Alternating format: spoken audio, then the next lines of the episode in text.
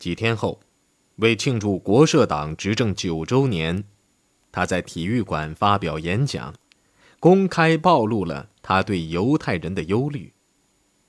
对犹太人，我真不愿意开口议论，他说。接着，他便长篇大论起来。他们是我们的宿敌，因为我们，他们的计划破了产，所以。他们恨我们，我们也恨他们。我们明白，这场战争结束时，不是日耳曼民族从欧洲消失，便是犹太人消失。他提醒听众，因为听众中有四十名左右高级军官，他提醒他们注意，早在一九三九年。他就曾预言犹太人将被消灭，流血致死的不是别人，正是犹太人，这还是第一次。犹太人的古老的法律以牙还牙、以眼还眼的被应用，这也是第一次。这场斗争越展开，反犹斗争。也越将继续，这一点，请全球的犹太人相信好了。他们会在每个战俘营中找到归宿，在每个被唤醒、为何要他做出牺牲的家庭中找到归宿。除掉世界上最凶恶的敌人，至少一千年内才能做到的时刻，将会到来。对那些正在设计毒气室的人们说来，对那些在波兰建造屠杀中心的人们来说，特别是对那些正在使用最终解决的机关的人们来说，这是集体屠杀的号角。但是，对外国观察家，比如弗雷堡来说，希特勒那天下午的露面和讲话似乎是德国。将遭受灾难的先兆。这位瑞典记者写道：“他的脸孔似乎饱经风霜，他好像拿不定主意。”在希特勒看来，消灭犹太人和斯拉夫人就跟生存空间一样重要。他已把对俄国的入侵变成了意识形态之战，所以。只有这样去看待他的军事上的决策，人们才能明白他们。将军们认为不合理的，并不是他一时心血来潮的产物，而是一九二八年所做决定的成果。具有讽刺意味的是，在军事上，在莫斯科大门外遭受惊人的失败之前，他从没有表现过如此的敏锐。将军们士气低落。哀求总撤退。他虽然深受这些人的包围，但并没有丧魂落魄，坚决拒绝后撤。最有成绩的坦克指挥官古德里安辩论说，在如此不利的地形上打阵作战，必将导致最精锐部队的无谓的牺牲。希特勒没有理会古德里安的意见，指责他太同情士兵们所受的苦难。你太同情他们了，你该再靠后站一站。相信我好了，从长远的观点去看待事物时，你会看得更清楚些。希特勒残酷地强迫施行他的命令，使他得以将陆军集合在他的周围，并阻止俄军的前进。代价是惨重的，但许多将领，包括约德尔在内，都不得不承认是他拯救了他们的部队。使他们免遭拿破仑的军队的命运。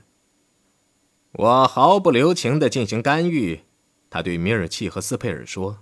他还解释道：“他的最高级的将领竟愿意撤到德国边境以挽救他们的部队。”我只能告诉这些先生们：“我的先生们，你们自己尽快回德国去吧，把军队交给我指挥好了。”在其他战场上，一切都进展顺利。在法国，依旧支离破碎的抵抗运动，可以不屑一顾。在地中海，意大利的人雷和水雷在不久前曾炸沉母舰一艘、战舰三艘、巡洋舰两艘，从而把大不列颠的东方舰队作为一支战斗力量消灭。还有，隆美尔已经几乎做好准备，在北美发动另一次大型攻势。德国和日本盟友则在太平洋取得一系列的胜利。与此同时，希特勒也深知东方危机绝没有过去，于是便下令对帝国全国的工业和经济总动员。他说：“目前的努力仍不足，闪电战的战略必须放弃。”他虽然用带有希望的语言号召进行长期战争，自己却心存恐惧。就像不久前他私下向约德尔透露过的，也就是他怕胜利再也无法取得了。在餐桌旁的谈话中，这些阴暗的思想是从没有暴露过的。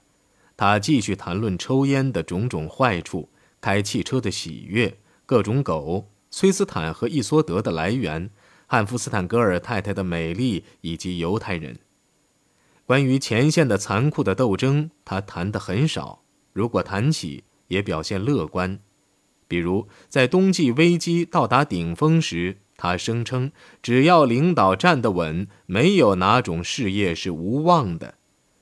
只要有一名坚强的战士在高举战旗，那就什么也没有失去。”信念可以移山，在这方面我是冷酷的。为了自保，德国人民又不准备奉献一切的话，那很好，就让他们消失好了。吃饭的时候，这些泰然自若的表演已被他的外表所掩饰。赫维尔对一个友人说：“他与先前不太一样，他变得既阴郁又固执。”他不惜一切牺牲，表现出一点也不仁慈，也不谅解别人。你如果看见他，你会认不出来的。二月八号，西碧河高速公路的建造者托德坠机身亡，使希特勒的思想受到一次粉碎性的打击。早餐的时候，人们在猜测谁将取得托德的职位，出任武器弹药部长，这是帝国最重要的职位之一。一宿都在与希特勒研究柏林和纽伦堡的城建工程的斯佩尔，第二天一早便被希特勒任命为该部部长。斯佩尔听到这个消息，犹如五雷轰顶。这位建筑师抗议说，他对这种事物一无所知。但元首打断了他的话：“我对你有信心，我知道你能担任此职。另外，我也没有别人了。”在总理府的马赛克厅里举行的托德的葬礼上，希特勒悲痛已极，致悼词的时候几乎连话都说不下去。葬礼一结束，他便躲进了自己的寓所。过了几天，他好歹恢复平静后，便在体育馆向新近任命的一万名陆军和武装党卫军卫官发表演讲。他脸色严峻，讲到了在俄国所受的灾难，但没有谈及详情。他说：“你们这些青年军官即将奔赴东部战场，从赤色分子的铁蹄下拯救德国和西方文明。”这篇演讲感人肺腑，听众中许多人失声痛哭。站在希特勒身旁、被晋升为贴身副官的理查德·舒尔兹也深受感动，竟想亲身参加战斗。我觉得，在这样一个时刻待在家里，这真是个耻辱。这些新任卫官最开始被命令不得鼓掌，但是当希特勒从过道上走过时，他们再也控制不住自己了。他们疯狂地欢呼，许多人还跳上椅子。对希特勒而言，这阵自发的欢呼真是灵丹妙药，令他振奋。但是，一回到狼穴，他又精神萎靡不振了，显得既疲惫不堪，又面黄肌瘦。四周厚厚的一层大雪加深了他的愁闷。他对他的影子鲍曼说：“我历来讨厌雪，饱满，你是知道的。我历来讨厌雪。现在我知道为什么了，它是一种预感。”在读到俄国战场上截至二月二十号为止的伤亡数字时，希特勒绝望了。死亡十九万九千四百四十八人，受伤七十万八千三百五十一人，失踪四万四千三百四十二人，冻伤十一万两千六百二十七人。但他很快又恢复了神态，重新又获得了信心，在餐桌旁。他又开始谈论德国士兵如何成功的、奇迹般的熬过了酷刑般的俄国的寒冬。他松了一口气，向众人宣布：星期天就是三月一号了。弟兄们，你们想不到这对我意味着什么。过去三个月来，我的力量消耗了很多，我的精神抵抗力又受到了多大的考验。他透露，仅在十二月的前两周。他就丧失了一千辆坦克，还有两千台机车被打瘫。但是，冬季最严酷的时刻已经过去。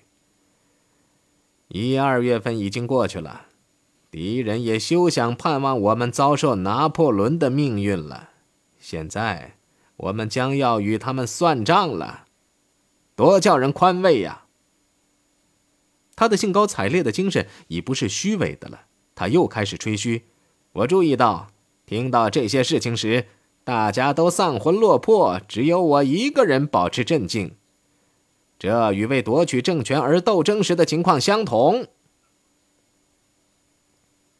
与此同时，最终解决的各项准备工作已经渐渐趋于完成。希姆莱的特别行动队也开始进行另一次致命的荡涤，在军事地区。对犹太人红军政委们和游击队员们的兜捕进行的较为顺利，但在非军事区，这件事进展的却不很如意。即便如此，死亡人数仍非常庞大，导致罗森堡的工作人员再次哀求他去敦促希特勒，叫他不要将占领区人民视为仇敌，而应视为盟友。罗森堡主张分别成立州，给各州不同程度的自治权。这种较为自由的思想得到了他的助手们的热情支持，但是他虽然转向自由主义，而他的性格并没有同时变得坚强起来。一想到要与元首对垒，他便怕得全身发抖。换一个更坚强的人，也同样不会产生效果。要见希特勒，必须通过包曼，而包曼又与希姆莱和海德里希结成了死党。罗森堡派往狼穴的联络员科本要将东部战场的真实情况转告希特勒，他觉得越来越难了。在赫斯出走前，他可以将备忘录直接交给希特勒。现在呢，保曼坚持由他转交，借口是元首连军务都忙不过来。这样，科本认为希特勒是通过他的左右手的眼去看待东线占领区的问题的。所以，有些事情是致命的，是以东方的胜利作为代价的。的确，希特勒很少顾及内部事务，这可能导致了鲍曼常常自己发号施令。然而，希特勒常抽空顾及最终解决，这也是用不着怀疑的。在这件事情上，他既不听别人的意见，也用不着去听。这些他在给二月下旬举行的纪念党的纲领颁布大会的贺信中已说得很明白了。他说：“我曾预言，在这场战争中，被消灭的不是雅利安人，而是犹太人。这个预言要实现了。在战争的进程中，不管产生什么情况，也不管战争会持续多久，最终的结果就是这样。”犹太种族的灭绝将超越胜利本身。希特勒虽然公开做过这种暗示，但时至今日，知道这一秘密的人却是寥寥无几。连戈培尔本人也不知道正在准备的各种措施究竟有多么庞大。有个名叫弗里茨彻的雇员，从一个党卫军成员由乌克兰写来的信中。得知了特别行动队进行大屠杀一事，写信者抱怨说，在得到屠杀犹太人和乌克兰的知识分子的命令后，他们精神垮了。他不能通过官方途径进行抗议或取得帮助。弗里茨彻立刻找到了海德里希，开门见山地问：“党卫军到那里去，就是为了进行集体屠杀吗？”海德里希愤怒地否认了这一指责，答应马上去进行调查。第二天，他汇报说，干这事的罪魁祸首是地方长官科赫背着元首干的。之后，他便发誓说，屠杀将就此停止。海德里希说：“相信我，弗里茨彻，谁要是有残忍的名声，谁就不会残忍。他能仁慈的行动。”只是到了那年三月，戈佩尔才明白最终解决的确切意义。希特勒坦率地告诉他，犹太人必须从欧洲清洗净尽，如果有必要，便使用最残暴的方法。元首说得明白，戈佩尔也在日记中写得清楚。正在对犹太人进行判决，方法虽然野蛮，却也是罪有应得。在这些问题上。人们不能多愁善感。我们如果不打击犹太人，他们便会将我们毁灭。这是雅利安族和犹太病菌之间的生死存亡的斗争，没有一个其他的政府或政权有力量去解决这个全球问题。到了春天，已在波兰建立起了六个屠杀中心，其中有四个在弗兰克的德战区，也就是特莱伯林卡、索比波尔、贝乌泽茨。和卢布林，两个在合并区内，也就是库姆霍夫和奥斯维辛。前面四个杀人营是用发动机的废气毒杀犹太人的，但奥斯维辛附近一个大型灭绝营的指挥官霍斯认为这种办法效率不高，在他管辖的集中营采用了一种更毒的毒气，也就是氯化氢。这种毒气在市场上垂手可得，商品名叫。季克隆奶。春天给希特勒带来了活力，他的健康有所改善，精神也好多了。苏联的冬季攻势搁了浅，并完全停了下来，这样整个战线便出现了间歇，这就使他有时间去考虑未来的各项政策。四月二十四号，他用电话通知戈培尔，说他要在国会发表重要演讲。星期天下午三点，他谴责了布尔什维主义，称他是犹太人专政，污蔑犹太人是寄生细菌，必须残酷无情地对付他。但他演讲的主要目的是再次用口头重申最后胜利的信念。与此同时，他又毫不隐瞒陆军已大难临头的事实。为了抬高自己，说明自己的作用何等重要，他又故意把局势讲得过于严重。他戏剧性的宣布：“代表们，一场世界斗争的胜负在今年冬天就决定了。”他把自己与拿破仑做了一番比较。我们已经掌握了一百三十年前让一个人折腰的命运。为了阻止类似的危机的发生，他接着便要求通过一项法律，授予他全权。这项法律的措辞是横扫一切的。此后。每个德国人都必须服从他个人的命令，要不然就要受到严厉的惩罚。现在他已经正式高于法律，握有生死大权。实质上，他已经自封为上帝的代表，可以替上帝行事，灭绝害人虫，创造超人之种族。身为希特勒的态度和语言所感动的国会议员们。一致热烈的吵吵闹闹的通过了这项法律，在外国观察家看来，通过这条法律是没有多少理由的。希特勒的权力比斯大林或者是墨索里尼的更大，这已经是继承的事实。实际上，比凯撒或拿破仑的权力还大。他宣称，他之所以要这样做，是为了阻止发国难财。和打击黑市活动，削减国家机构中的多余人员，以充实生产战斗。造成德国经济流血的原因，不仅有文职机关和司法机关的保守主义，而且也有党内的贪污腐化。过去十年来，在戈林这种人的掠夺下，加上国社党各级官员的贪污和低效能，帝国国力已经江河日下。三天后，希特勒会见了墨索里尼。与体育馆里喜不自胜的听众不同，意大利人是多少带着凶多吉少的预感前来参加会谈的，因为希特勒的演讲令他们沮丧。希特勒滔滔不绝，但有意思的不多，并且对东线遭受的灾祸进行演示。他宣称美国是在装腔作势的吓唬人。他再次把自己和拿破仑相比。并且称胜他一筹，他还对印度、日本和几乎每个欧洲国家进行评论，武断地称他们属于何种范畴。第二天午餐后，虽然话已经说尽了，希特勒又滔滔不绝地讲了一个钟头零四十分钟，墨索里尼则不断地在看表，连希特勒自己的将领都听烦了。齐亚诺回忆道：“约德尔将军在进行了一场史诗般的斗争后。”终于在沙发上睡着了。